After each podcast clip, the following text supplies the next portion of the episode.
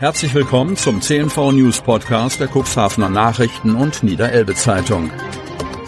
In einer täglichen Zusammenfassung erhalten Sie von Montag bis Samstag die wichtigsten Nachrichten in einem kompakten Format von sechs bis acht Minuten Länge.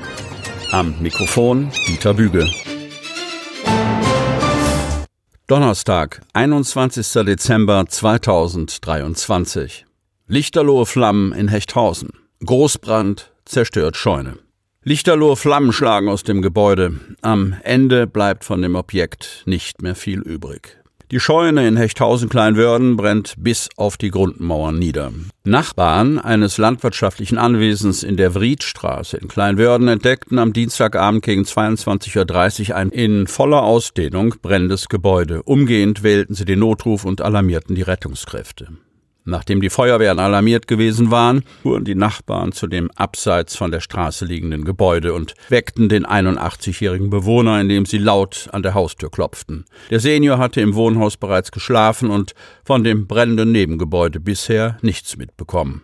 Aus bisher unbekannter Ursache brannte eine größere Scheune, die im unteren Bereich als Lager für Brennholz und zur Unterstellung von landwirtschaftlichen Maschinen genutzt wurde. Außerdem diente das Gebäude als Werkstatt. Auf dem Dachboden lagerten Heu- und Strohvorräte. Beim Eintreffen der Feuerwehren und des Rettungsdienstes schlugen lichterlohe Flammen aus dem Gebäude. Der 81-jährige Bewohner wurde zur Betreuung an den Rettungsdienst übergeben. Da das Gebäude weit ab von der Straße stand, begannen die Einsatzkräfte mit einem massiven Löschangriff aus mehreren wasserführenden Fahrzeugen und legten Schlauchleitungen über sehr lange Wegstrecken zum Brandobjekt. Wasser wurde aus umliegenden, gut gefüllten Gräben und aus Hydranten entnommen. Das Anwesen wurde hell ausgeleuchtet, um die Arbeit und die Sicht der Einsatzkräfte zu erleichtern. Die Einsatzkräfte retteten einen Trecker aus dem Gebäude. Das dicht am Brandobjekt stehende Wohnhaus konnten sie mit Riegelstellung und viel Wasser schützen. Auch ein Auto, das unter einem angrenzenden Carport stand, blieb von den Flammen verschont.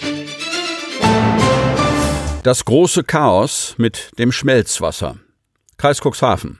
Sportbetriebe müssen Spiele absagen, Bauunternehmen kommen mit ihrer Arbeit nur schwer voran und das sichere Spielen auf dem Spielplatz kann augenscheinlich nur noch mit Schwimmabzeichen gewährleistet werden.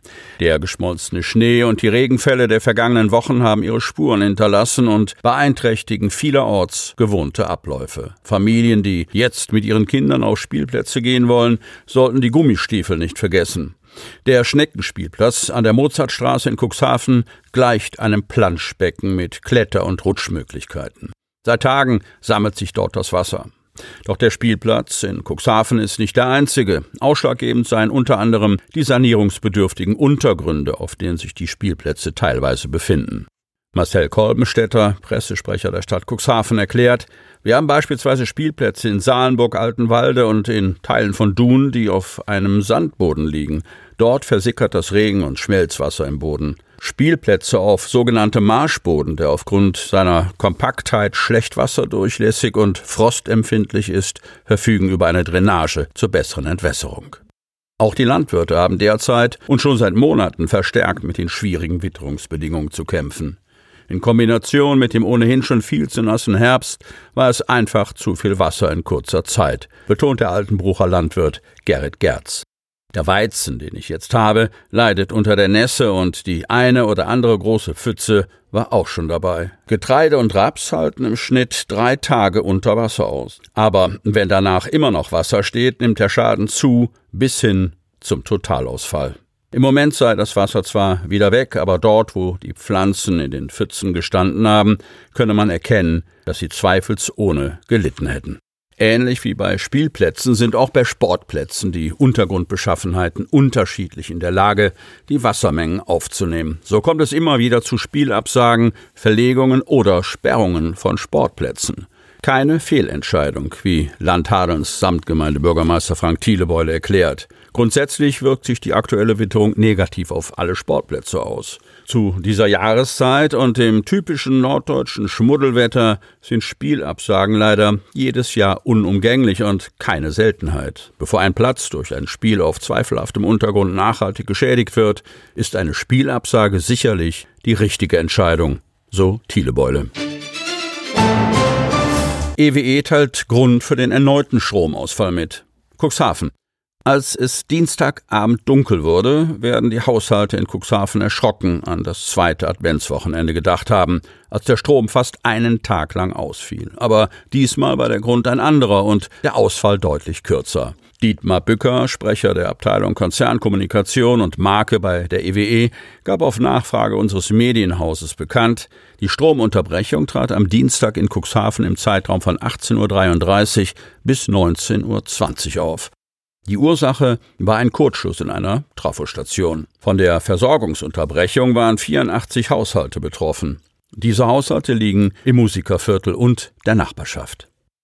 Zur Erinnerung, am zweiten Adventswochenende blieben rund 600 Haushalte und Geschäfte in Cuxhaven im Bereich westlich Meierhof durch Stromausfall im Dunkeln und Kalten sowie lange Zeit ohne Information durch den Energieversorger. Eine echte Entschuldigung gab es nicht. Neue Sporthalle in Cuxhaven. Die Kosten schießen in die Höhe. Seit Jahren wird über einen Ersatzneubau für die marode Rundturnhalle in Cuxhaven diskutiert. Ende 2025 soll die neue Halle stehen. Ein zeitlicher und auch finanzieller Kraftakt, denn die Kosten sind in die Höhe geschossen. Die Planungen stehen. Im Frühjahr 2024 sollen die Bauarbeiten beginnen. Das müssen sie auch, denn der Zeitdruck ist enorm. Bis Ende 2025 muss der Ersatzneubau stehen, damit die rund drei Millionen Euro Zuschuss aus dem Bundesprogramm Sanierung kommunaler Einrichtungen in den Bereichen Sport, Jugend und Kultur fließen. Das Zeitfenster zur Umsetzung des Projektes ist sehr sportlich, sagt Simone Starke, Pressesprecherin des Landkreises Cuxhaven. In den vergangenen Monaten sind die Kosten enorm in die Höhe gestiegen.